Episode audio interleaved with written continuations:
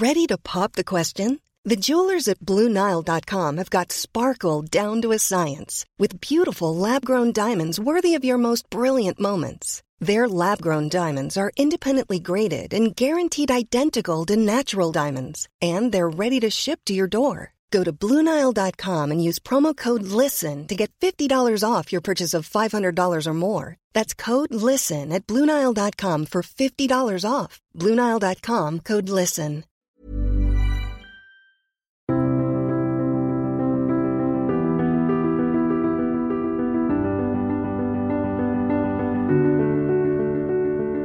Bienvenue pour une nouvelle émission de Conflit. Si vous appréciez nos émissions, n'hésitez pas à les diffuser, à les faire connaître et puis à vous abonner également à la revue Conflit. C'est la meilleure façon de nous soutenir. Vous pouvez trouver les offres d'abonnement sur notre site internet, que vous soyez étudiant ou professionnel. Nous allons évoquer cette semaine la question de la guerre, la question des conflits, des rapports entre conflits réguliers et conflits irréguliers et également voir comment ceux-ci se sont développés au cours du XXe siècle et puis dans ce XXIe siècle qui débute avec notamment la présence du terrorisme. Pour traiter de ce sujet des conflits, je reçois Gérard Chalian. Bonjour. Bonjour. Merci beaucoup d'avoir accepté notre invitation. Les lecteurs de conflits vous connaissent bien puisqu'ils vous retrouvent euh, tous les deux mois euh, dans nos colonnes. Vous présentez euh, vos ouvrages, les ouvrages que vous avez appréciés ainsi que votre expérience. Vous avez une longue expérience des conflits, nous y reviendrons puisque vous avez été sur plusieurs zones de guerre, que ce soit en Afrique, en Asie ou au Moyen-Orient. Et puis vous êtes auteur de plusieurs ouvrages. Alors euh, récemment, en 2016, euh, Pourquoi perd-on la guerre? Un nouvel art occidental, qui est paru chez Odile Jacob. Et puis vous avez également euh, publié un ouvrage en coopération avec Michel Jean sur les, grands empires, que je recommande également. Alors peut-être euh, commençons par, euh, par aujourd'hui. Euh, il y a un nouvel ordre du monde qui est installé, il y a l'Occident qui est économiquement et militairement très puissante, mais on constate que l'Occident n'arrive plus à gagner les guerres. il y avait cette formule de Johnson à propos des Vietnamiens, un peu méprisante, il parlait des petits hommes en pyjama. Euh, on a l'impression que les, petits hommes en pyjama, qui sont peut-être maintenant aujourd'hui en djellaba, euh, gagnent contre les GIs euh, surarmés. C'est indiscutable. Bon, il y a dans ces guerres que les Américains appellent asymétriques, je crois que la symétrie la plus importante, c'est l'idéologie. C'est-à-dire que d'une part, vous avez des combattants qui sont soit des nationalistes, soit dotés d'une autre idéologie, mais qui les motive de façon complète, et en face euh, des troupes qui ne font que passer, euh, qui sont surtout heureuses de retourner chez eux. Et je me souviens de ce qu'avait dit le général McChrystal quand on l'avait envoyé pour faire une enquête sur euh, l'état des lieux en Afghanistan. Il avait passé trois mois. Il avait constaté que les Américains sortaient rarement de leur base. Et il leur avait dit, guys, You're not in Afghanistan, you're in transit. Et ils sont en transit, c'est exact. Alors entre des troupes qui sont en transit et d'autres qui sont accrochés au terrain avec en plus euh, l'habitude de la précarité, des difficultés, etc. Bon, la lutte est en fait, en fait inégale, mais pas comme on croirait. C'est-à-dire que la technologie, la supériorité militaire ne suffit pas. On pourrait aussi faire remarquer que les Afghans, les Vietnamiens euh, défendent leur territoire alors que les Américains ou les Français ne savent pas forcément pourquoi ils sont là, ni quel territoire ils défendent. Bah, vous avez raison de soulever ce problème. Nous, occidentaux, dans la plupart de ces guerres post-coloniales mais qui ressemblent étrangement aux guerres coloniales d'autrefois, nous soutenons des gouvernements inefficaces, impopulaires et corrompus. Alors évidemment, de ce côté-là, on n'est pas aidé. Et en face, euh, leurs militants, euh, en tout cas au moment où ils combattent, euh, se comportent de façon euh, à peu près irréprochable. Une fois le pouvoir pris, c'est une autre paire de manches. Il y a un autre élément qui est important également dans ces nouvelles guerres, c'est l'importance de l'opinion publique. Euh, vous l'avez souvent souligné, euh, l'opinion publique occidentale ne veut plus avoir de morts, on veut des morts, des guerres à, zéro mort, et donc évidemment, c'est ça empêche de mener la guerre jusqu'au bout. Oui, là, nous avons énormément changé. Euh, pour prendre l'exemple français, en 2008, nous avons perdu 10 hommes à Ouzbin, non loin de Kaboul, dans une embuscade. Bon, le président de la République de l'époque est allé pour montrer, en quelque sorte, sa sympathie, etc., etc. Est-ce qu'on aurait imaginé 50 ans plus tôt, Charles de Gaulle se rendant en Algérie, parce qu'on aurait perdu 10 hommes dans une embuscade alors qu'on les perdait toutes les deux semaines? Non, c'est pas Charles de Gaulle qui est en cause, dit Monsieur Sarkozy, c'est l'opinion publique a changé. On n'encaisse plus les pertes, et c'est certainement lié aussi à notre sentiment d'amenuisement démographique. C'est-à-dire que en 1920, il y a à peu près 33% euh, de ce qu'on appelait à l'époque blanc. On appellera aujourd'hui les occidentaux. Aujourd'hui, eh les occidentaux représentent maximum 12%. Alors quand on a euh, un gosse virgule 5 par femme, on va difficilement le régler, quoi. Difficilement le, le risquer. Ça a beaucoup, beaucoup euh, influé. En plus, il faut ajouter aussi une chose, notre époque est devenue une époque de la victimologie. C'est à qui sera le plus victime. Autrefois, c'était bien d'être vainqueur. Aujourd'hui, c'est presque mieux d'avoir été victime. Alors ça, ça aussi, ça compte. Vous regardez pas du tout les choses de la même façon selon que vous êtes marteau ou enclume. Et j'en prends pour exemple les conquistadors, qui étaient une poignée et qui ont gagné euh, au Mexique par exemple ou au Pérou. Quand j'étais plus jeune, euh, c'était des conquérants. Aujourd'hui, c'est des bourreaux qui ont euh, commis un génocide sous prétexte qu'ils ont, sans le vouloir, amené la variole. Une caractéristique qu'on connaît très bien quand on s'enfonce, par exemple, aujourd'hui dans les tribus indiennes d'Amazonie. Bon, bah, ils, ils sont pas immunisés comme nous le sommes. C'est pas que nous faisons exprès, mais c'est comme ça. Bon, alors aujourd'hui, il faut, il faut en somme pleurer la victime euh, et considérer le vainqueur comme euh, un salaud. C'est un peu le, coupable idéal. Il y a un autre élément aussi, c'est la notion de guerre contre l'islamisme ou de guerre contre le terrorisme, une expression euh, que l'on entend souvent, et, vous montrez là aussi que cette expression n'est pas la bonne. Non, non. D'abord, par exemple, guerre contre le terrorisme, qui par nature est euh, un mouvement clandestin. Comment est-ce qu'on fait la guerre contre un mouvement clandestin? C'est une absurdité. C'est-à-dire que qu'on ait des services de renseignement qui euh, cherchent à percer, savoir, euh, s'infiltrer, très bien, mais la guerre contre le terrorisme, c'est le genre de slogan vide, un peu comme la guerre zéro mort. Si, si vous voulez zéro mort, il faut pas faire la guerre, et puis c'est tout dire, euh, tout ce que tout ce que vous pouvez prétendre, c'est que vous bombardez, euh, vous faites des victimes collatérales assumées, parce que vous êtes certain que vous n'allez pas cibler tout, et puis euh, le bilan, on ne l'établit pas. Ce qui m'avait frappé en 1991, c'est-à-dire dans cette guerre du Golfe où il s'agissait de châtier Saddam Hussein euh, qui avait annexé le Koweït, eh bien, euh, le bilan pour euh, les Occidentaux et leurs alliés, c'était moins de 300 morts, dont à peu près 85 soldats américains, dont quelques-uns morts par friendly fire, une expression que je trouve admirable. Et en face, on ne nous a jamais dit le nombre de soldats irakiens tués. Les services britanniques ont donné un chiffre, ils ont dit 70 000, euh, le Pentagone a laissé filer l'idée qu'il y en avait au moins 100 000. Bon, eh ben on l'a pas dit parce que euh, la disproportion entre 300 morts d'un côté et puis quelque chose comme 100 000 morts de l'autre, c'était dur à accepter, y compris pour le vainqueur il faut pas trop gagner finalement. C'est exactement. Ouais. Vous passez pour cruel et ça, vous voulez que votre image reste. Alors, vous avez une, une pratique euh, des, des conflits. Euh, je vais dire en introduction, vous en avez connu plusieurs à travers le monde. Il y a un homme euh, dont le nom est probablement oublié des nos auditeurs les, plus jeunes, qui est celui d'Amilcar Cabral en Guinée-Bissau. Que vous avez rencontrés, avec qui vous avez travaillé également. Peut-être peut-on rappeler qui est Amilcar, Cabral et, quel, quel rôle il a eu dans l'Afrique post-coloniale? Oui.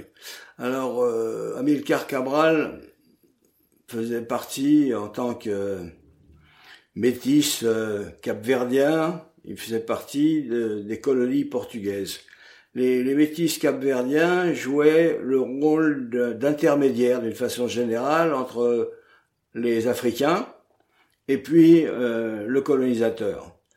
Mais euh, en même temps, c'est à travers cette catégorie particulière que sont nés les véritables nationalistes qui sont parfaitement rendus compte en étant étudiants à Lisbonne que, ma foi, ils étaient dominés et que le dominateur euh, se servait d'eux en tant que courroie de transmission. C'est un truc très classique dans les dans les situations coloniales. Les Britanniques ont fait ça beaucoup, nous on l'a également fait.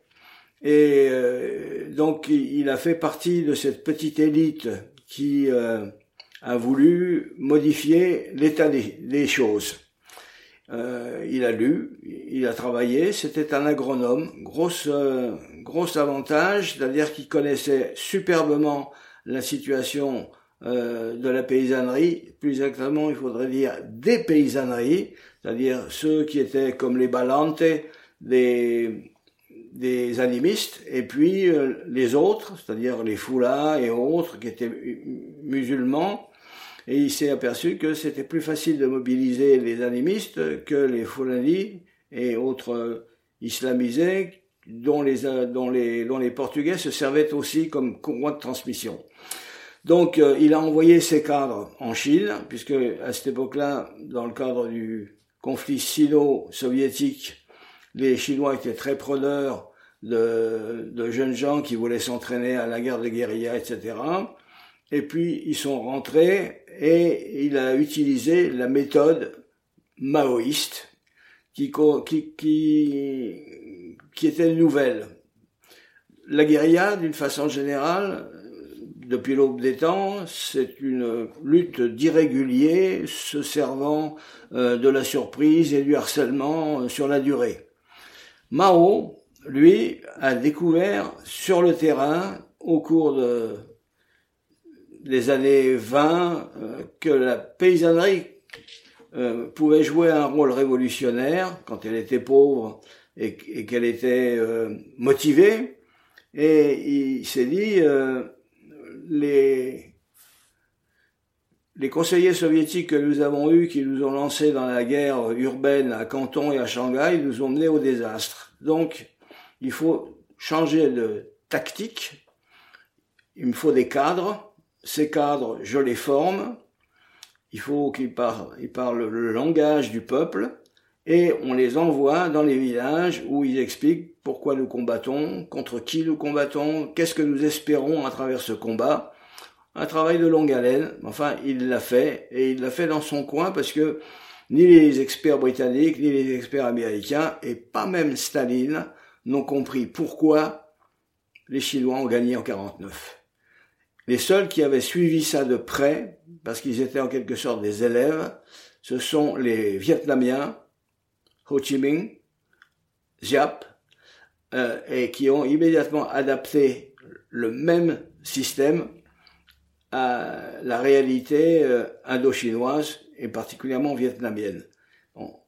de façon inattendue, ils ont gagné. Normalement, euh, euh, du côté de l'armée française, on, on, savait qu'on tenait le terrain. Oui, mais sauf que c'est pas tenir le terrain qui compte. Ce qui compte, c'est contrôler la population, encadrer la population, organiser la population. Et c'est comme ça qu'à Dien Bien Phu, on pouvait avoir euh, des dizaines de milliers de coulis qui, sur des bicyclettes Peugeot, vous amenaient 200 kilos euh, de ravitaillement, de munitions, etc. Bon, ce passage est intéressant et Amilcar Cabral est un de ceux rares en Afrique qui a saisi la chose. Parce qu'en définitive, euh, les guérillas qui ont gagné en Afrique, euh, il n'y en a pas beaucoup. Donc euh, Cabral a été le véhicule de ça. D'ailleurs, quand il a été à la tricontinentale, qui se passait en 1965 à, à La Havane, bon, il a été salué comme euh, le, dirigeant le plus remarquable. On, on le tirait vraiment un coup de chapeau. Puis après ça, bon, il a été oublié parce que finalement, la Guinée-Bissau, c'est pas grand-chose du point de vue de l'importance euh, économique. Le Cap Vert, ben, les gens y vont essentiellement euh, à titre touristique. Mais enfin, c'est un, un, grand dirigeant, intelligent, avec euh, une différence fondamentale avec les autres. Lui, au lieu d'accuser l'impérialisme de tous les maux, il disait, nous, devrions également nous regarder au miroir sans complaisance, constater nos propres faiblesses et ne pas les attribuer à l'adversaire. Il y a un, autre élément important aussi, c'est que faire la guérilla, c'est une chose, gagner la guerre, euh, c'est important, mais euh, que fait-on une fois qu'on a gagné la guerre, qu'on a acquis l'indépendance et que l'on gère un pays le, passage de l'état de guerre à l'état de paix, euh, on, l'a vu pour l'Algérie, on pourrait d'ailleurs y revenir, c'est une guérilla gagnée, le FLN l'a emporté, mais s'est révélé incapable de gérer son pays. Oui là, d'une façon générale, les, expériences que nous avons connues en Afrique, euh, en Asie, en Amérique latine, sont en général pathétiques.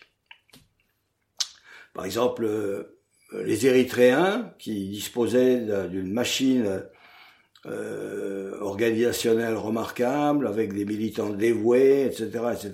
Bon, bah, ils ont donné probablement une des dictatures les plus féroces d'Afrique, les Érythréens.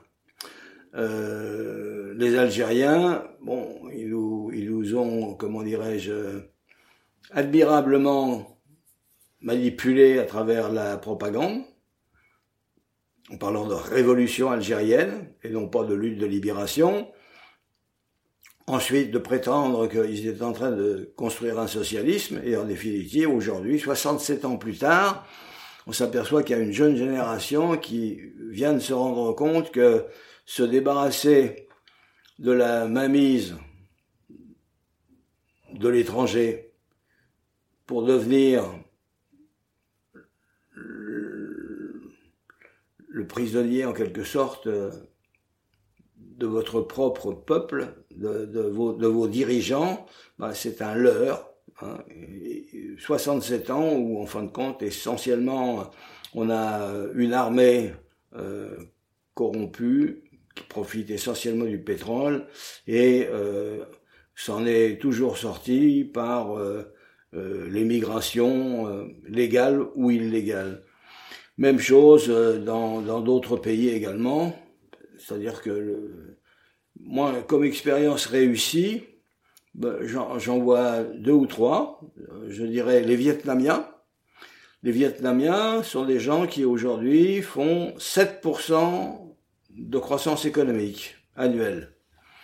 Bon, ils ont une, ils ont une, un despotisme éclairé, c'est-à-dire qu'ils se sont rendus compte que dans les circonstances actuelles, malgré tous les bombardements américains, etc., etc., le rival majeur dans la région, c'est la Chine. Le poids de la Chine est excessif, un truc qu'ils ont connu d'ailleurs autrefois, et ils sont rangés du côté de l'ex-rival, les États-Unis. Bon, bah, c'est un choix intelligent, c'est, ça n'a rien de sentimental, c'est que les intérêts nationaux vietnamiens on, en a tenu compte. Alors, il faut ajouter que les Chinois aussi s'en sont sortis après euh, la période d'errance maoïste. Je dis d'errance parce que finalement, c'était une machinerie militaire remarquable, mais euh, il a voulu, après, euh, dans le cadre de l'économie, diriger l'économie de façon militarisée. Ça marche pas ça marche pas, il faut tenir compte de ce qu'on appelle le marché, et Deng Xiaoping a fait le travail. Donc ça, c'est très important, c'est-à-dire de bien mesurer que quand on fait le passage d'un pouvoir militaire à un pouvoir économique, ben, il faut s'adapter à, des lois du marché, même si le parti reste fondamentalement le décisionnaire de, de tout ce qui est politique. Est-ce que euh, Amilcar Cabral et la guérilla en Guinée-Bissau a influencé d'autres euh, mouvements de guérilla, par exemple en Algérie? Est-ce que les gens du FLN ont regardé ce qui s'était passé et, ont essayé de faire pareil? Moi, il, venait un peu après, en fin de compte. Mais par exemple, il a influencé euh, Jonas Savimbi euh, en Angola. Je me souviens que Savimbi euh, m'avait invité, par exemple, en me disant j'ai beaucoup d'admiration pour Amilcar Cabral. J'aimerais bien que vous veniez visiter l'Angola. Je suis dans l'opposition et euh, ça, ça, ça, on sera heureux de vous montrer ce que, ce que nous savons faire. Euh, Cabral est en quelque sorte notre, euh, notre héros. Oui. Là, ça a compté. Il a compté au Mozambique, c'est-à-dire dans les colonies portugaises, il a beaucoup compté. Il a inspiré aussi un peu les, les gens d'Afrique du Sud et de Namibie. Mais les Algériens, non, les Algériens, c'était, ils, ils, ils démarrent dès 1900. Euh... Il a commencé plus tôt, effectivement. Voilà. Alors, il y a euh, un autre pays dans lequel vous êtes beaucoup rendu, euh, enfin pays ou territoire, qui est celui des Kurdes, euh, que vous avez connu euh, très tôt et vous continuez d'ailleurs de, de, de, vous rendre. si on fait un petit peu le, le bilan de ces décennies kurdes au XXe siècle, on a l'impression que eux, enfin c'est pas dire qu'une impression, c'est qu'ils ont ils n'ont pas réussi à avoir d'État, ils ont échoué là où beaucoup de gens ont réussi, eux ils ont échoué. Euh, pourquoi finalement cet échec des Kurdes à ne pas avoir un État euh, formel et, reconnu? Bon alors le, grand événement euh, mondial et l'idéologie qui a le mieux tenu dans les deux trois derniers siècles, c'est indiscutablement le nationalisme. Les Anglais viennent de partir par nationalisme, par exemple. Le Brexit, c'est du nationalisme. Bon. Eh bien, euh, le virage nationaliste, euh, les Japonais ont été les premiers à l'avoir, c'est-à-dire que quand on a dominé l'ensemble de l'Asie, seuls les Japonais ont compris qu'il y avait un péril blanc. Et ils se sont dit, il faut absolument qu'on s'adapte. Et ils ont invité la meilleure armée du monde de l'époque, les Français, en 1868. Et puis ensuite, ils nous ont revoyé quand on a été battu par les Prussiens, et ils ont pris les Allemands. Bon. Puis après, il y a un grand trou. Il faut attendre Mustafa Kemal, qui sauve la Turquie moderne de, du dépeçage colonial que nous étions en train de faire. C'est-à-dire que la Cilicie, c'est-à-dire le sud-ouest, devait être à la France. Une partie du sud ouest également devait revenir aux Italiens, les Dardanelles devaient revenir aux Britanniques comme il se doit, et au démarrage, les Russes devaient avoir un morceau, mais enfin ils en ont été écartés dès que la révolution bolchevique a transformé complètement les, les données. Bon, donc... Euh, du coup, les Kurdes n'ont jamais réussi à, les, faire valoir ce nationalisme. Les, les, Kurdes se sont battus avec les Turcs, sans très bien comprendre pourquoi ou pourquoi pas. Ils se sont battus comme me disait leur vieux dirigeant euh, euh, qui était prof aux langues orientales, il disait euh, nous, la moitié de notre tête était ottomane et l'autre moitié était musulmane. Ce qui fait que entre le religieux et l'empire, nous n'avons absolument pas compris l'idée nationale parce que Mustafa Kemal était en avance sur nous. Et en Iran, même chose, c'est-à-dire que avec un Iran avec euh, une longue tradition étatique, une Turquie impériale avec une longue tradition étatique, je parle, je passe en plus sur la tradition militaire, diplomatique, etc. Les Kurdes sont restés là-dedans euh, comme un groupe tribal, euh, incapable dans la première génération de comprendre ce qui se passait, euh, et il, il leur a fallu un, certain nombre de défaites pour finir par réaliser que oh, oh euh, l'idée nationale, mais c'est fondamental, nous sommes pas que des musulmans, nous sommes d'abord des Kurdes. Alors ça, c'est une idée euh, qui a commencé à germer au lendemain de la Seconde Guerre mondiale, avec 30 ans de retard, Et euh, comme ils ont été évidemment moins bien organisés, plus faibles et à chaque fois divisés, euh, il a fallu attendre euh, des accidents qui leur permettent d'accéder à un minimum d'autonomie. Le premier accident, c'est 1991, c'est-à-dire que c'est Saddam Hussein qui est obligé de reculer avec son échec au Koweït. Ça a permis euh, aux franco-anglais euh, de demander aux Américains de leur ménager une, euh, une aire euh, protégée du point de vue aérien. Ensuite, en 2003, ils se sont rangés tout à fait du côté des Américains et ça, leur a profité. Et troisième, chose, en 2014, quand le, le Daesh euh, pénètre dans le périmètre kurde de ce qu'on appelait le Kurdistan d'Irak, les, les, autorités euh, kurdes téléphonent au président des États-Unis en disant euh, si vous n'intervenez pas rapidement, je ne peux plus répondre de rien.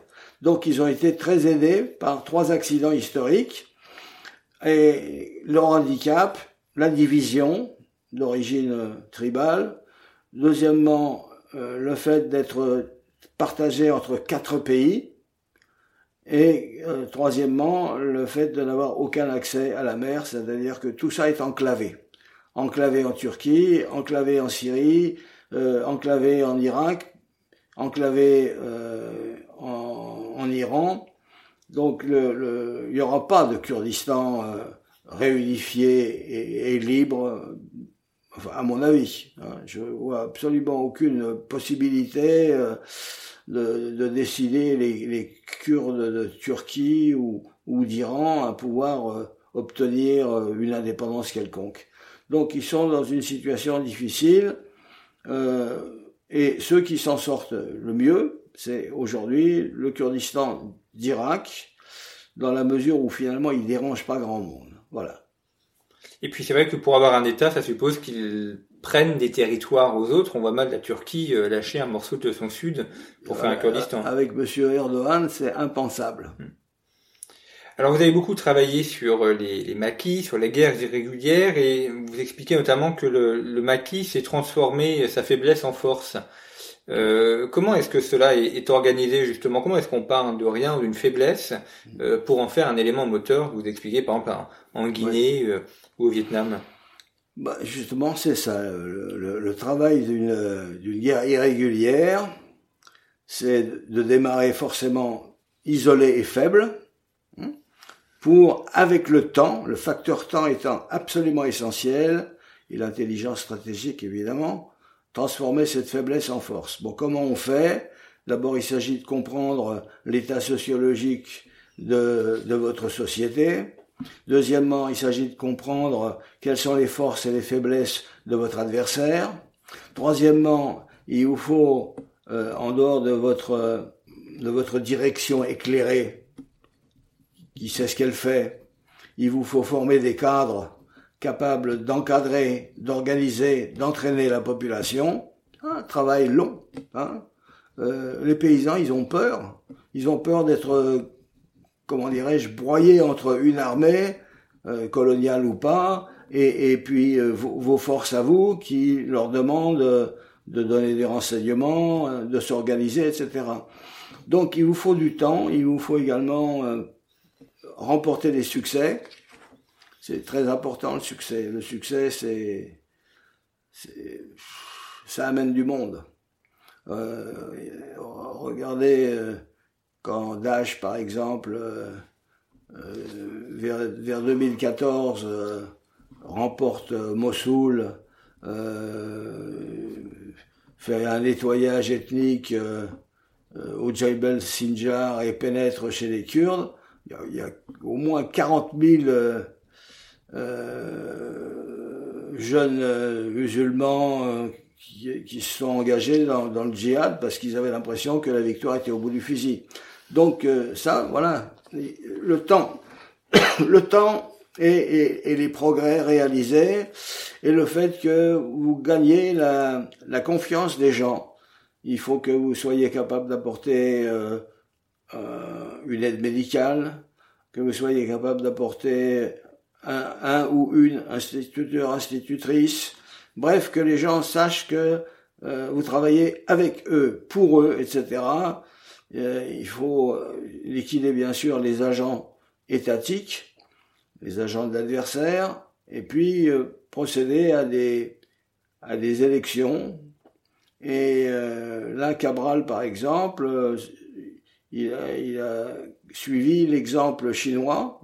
C'est les Chinois les premiers qui ont dit les femmes doivent être dans le coup dans le vocabulaire à la chinoise de Mao, il a dit euh, elles sont la moitié du ciel. Donc, euh, euh, je veux absolument qu'elles participent. au village, on aura trois hommes et trois femmes qui seront en quelque sorte le conseil du village. Et après ça, on va avoir des jeunes qui vont constituer un début de, de brigade de renseignement. Et puis s'il y en a qui se sentent l'âme aventureuse, ben, ils peuvent rejoindre la guérilla euh, sur le plan local, puis par la suite provincial ou, même davantage. Et est-ce que euh, ces guérillas doivent aussi avoir une idéologie, un mythe? Enfin, quel est le, le rapport euh, présence intellectuelle, une, idée qui permet aussi de mobiliser les foules? Oui. Bon, il y a toujours une idéologie. Le rôle de l'idéologie est absolument essentiel. Alors, l'idéologie, ça peut être le nationalisme, ce qui est une découverte, hein, parce que par exemple quand on parle du colonialisme, bon le colonialisme, si vous voulez, il a apporté l'oppression, il a apporté l'humiliation, mais il a aussi apporté les idées neuves. La, grande idée neuve apportée par euh, la colonisation, c'est c'est le nationalisme moderne. C'est pas un hasard si tous ces mouvements s'appellent mouvements de libération nationale connaissais pas avant. On était tonkinois, cochin chinois, anamite, et d'un seul coup, on se retrouve vietnamien. Bon, donc il y a ça, qui est très important. Il y a eu la période marxiste-léniniste, qui en principe, euh, c'était l'idéologie révolutionnaire dans les années 20, 30 euh, et au-delà. Il y a un paquet de gens qui sont morts pour cette illusion-là. Et puis euh, aujourd'hui, par exemple, il y a l'islamisme, ça marche. En somme, qu'est-ce que c'est euh, l'idéologie? Ben, C'est c'est l'idéologie au nom de laquelle vous êtes prêt à risquer votre vie, voire même à, consentir à la perdre. Voilà. Sans idéologie, il n'y a rien. Je veux dire, euh, la discipline seule ne suffit pas.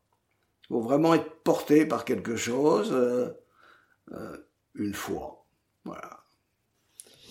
Au sujet du, du, terrorisme, vous avez eu cette expression en parlant de, de terrorisme publicitaire, oui. euh, qui est une manière aussi de, de se présenter euh, à l'égard de l'extérieur. Vous l'avez dit, il faut se montrer puissant, il faut montrer qu'on a des victoires.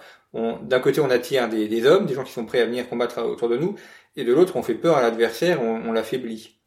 Oui, ben, il y a la fonction publicitaire très importante euh, dans le cas du terrorisme.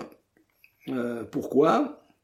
D'abord parce que les médias, en démocratie, le relatent. C'est-à-dire vous pouvez envoyer 14 euh, euh, protestations sur l'état colonial euh, de tel ou tel pays aux Nations Unies, on va ranger ça dans un tiroir et puis ça, il se passera rien. Vous faites un attentat dans la capitale, réussi, euh, bah, vous aurez tout de suite euh, les journalistes, euh, pourquoi, et, votre cause va être connue. Les Palestiniens, par exemple, se sont beaucoup servis de, du détournement d'avions, beaucoup servi de l'attentat contre des personnalités, et la question palestinienne dont on parlait jamais, d'un seul coup, à partir de 1967, 8, est devenu célèbre. Bon. Donc euh, le terrorisme publicitaire, c'est un accélérateur extraordinaire dans le cadre de la conception des médias qu'on a. Et il faut reconnaître aussi que c'est un couple pervers, euh, médias et terrorisme. C'est-à-dire que les, les, euh, les, les télévisions, d'une façon générale, la nôtre, comme celle de beaucoup d'autres, bah, vendent de l'angoisse. Nos télévisions vendent de l'angoisse. Ils savent que ça paye. Et le phénomène terroriste serait infiniment moins porteur de, psychose s'il était juste relaté. Si je dis euh, il y a eu un, un, attentat entre Tel Aviv et, et Naplouse et il y a cinq morts, j'ai informé. Et si euh, au contraire je montre les cadavres, j'amène le lendemain les fiancés, les mères, et que le surlendemain, après avoir montré six fois la même chose, j'ai fait aussi une procession avec des bougies, bah, j'ai rendu service à ceux qui ont fait l'attentat. voilà. Donc là aussi, il y a une question de, comment dirais-je, de, société du spectacle qui, qui renforce le terrorisme. Et justement, comment l'Occident, dans votre ouvrage Pourquoi perd-on la guerre, qui est paru en 2016 chez Oli Jacob, euh, vous expliquez donc ces, ces raisons. Que, et, comment est-ce qu'on pourrait gagner la guerre euh, si guerre il y a euh, Comment est-ce qu'on pourrait euh, revenir sur un déclin relatif et finalement faire de l'Occident la puissance qu'elle était, sans forcément vouloir de nouveau coloniser le, le reste du monde, mais au moins ne plus se faire marcher sur les pieds ni ni attaquer c'est une question qui intéresserait les états-majors. Bon, moi, je, vois, je vois ce qui se passe. Donc, qu'est-ce que je peux vous dire? C'est que nous n'arriverons plus à avoir les troupes d'autrefois qui restaient sur place cinq ans et plus. Par exemple, 1857, euh, un officier britannique euh, en a pour dix ans en Inde. Bon, évidemment, que, quand vous êtes dix ans quelque part, même si vous parlez pas la langue, vous savez qui est qui, etc. On connaît le pays. Bon, nous, qu'est-ce qu'on fait? Euh, Les Français passent quatre mois, les, les, Américains un an. Ben, c'est c'est un aller-retour. Il euh, n'y a même pas le temps de s'imprégner, etc. Donc euh, ça, nous, nous le ferons plus. Deuxièmement, euh, la plupart du temps, euh, on avait jadis euh, des gens qui connaissaient le terrain. Euh, aujourd'hui, les décisions sont prises, par exemple à Washington, par des gens qui connaissent admirablement comment se manipule la bureaucratie washingtonienne et rien du tout en ce qui concerne l'Irak. Donc ce savoir n'existe plus avec la génération de Churchill, on est avec des gens qui avaient vécu au Moyen-Orient, qui connaissaient l'Orient. Euh, avec les Gallieni comme général, on avait des types qui connaissaient euh, le terrain tonkinois ou Madagascar. Ensuite, euh, la guerre, comment dirais-je, se gagne si on est capable de transformer quelque chose pour la population qui est l'enjeu. Alors qu'est-ce qu'on qu'est-ce qu'on fait? Bon, en, Algérie, on a essayé, par exemple, avec les SAS, etc., euh, d'apporter ce qu'on pouvait. Euh, militairement, par exemple, la guerre d'Algérie n'est pas une guerre perdue, sauf que la cause politiquement était perdue. Mais militairement, c'était du bon travail. Euh, les, Américains, par exemple, au, Vietnam, eux, à mon avis, n'étaient absolument pas en train de gagner. Chaque année, euh, leur influence a décru. Et quand ils se sont rendus compte que ce qu'il fallait, euh, c'est liquider les cadres euh, village par village, il était trop tard. L'ensemble du dispositif humain, en somme, était du côté de l'opposition à la présence américaine. Voilà quelques-unes des idées qu'on peut évoquer en parlant de comment est-ce qu'on pourrait faire. On pourrait aussi ajouter euh, que la démographie euh, de notre côté n'est plus ce qu'elle était, c'est-à-dire que euh, c'est important le rapport démographique. on a plus de 85% en quelque sorte de, de, gens qui sont plus ou moins hors, hors Occident. Et ça, ça compte aussi. Eh bien, merci beaucoup, Gérard Chaillon, d'avoir évoqué avec nous ces, guerres irrégulières et ces allers-retours entre l'histoire et aujourd'hui. Je rappelle quelques-uns de vos ouvrages. Pourquoi perd-on la guerre paru en 2016 chez Odile Jacob, Vers un nouvel ordre du monde paru au seuil en 2013, publié avec Michel Jean, et puis Mémoire, la pointe du couteau, qui est paru en 2011 chez Robert Laffont. Et puis euh, nos auditeurs peuvent vous retrouver dans les colonnes de conflit euh, pour euh, vos analyses et votre bibliothèque. Merci beaucoup. Merci pour votre fidélité. À bientôt.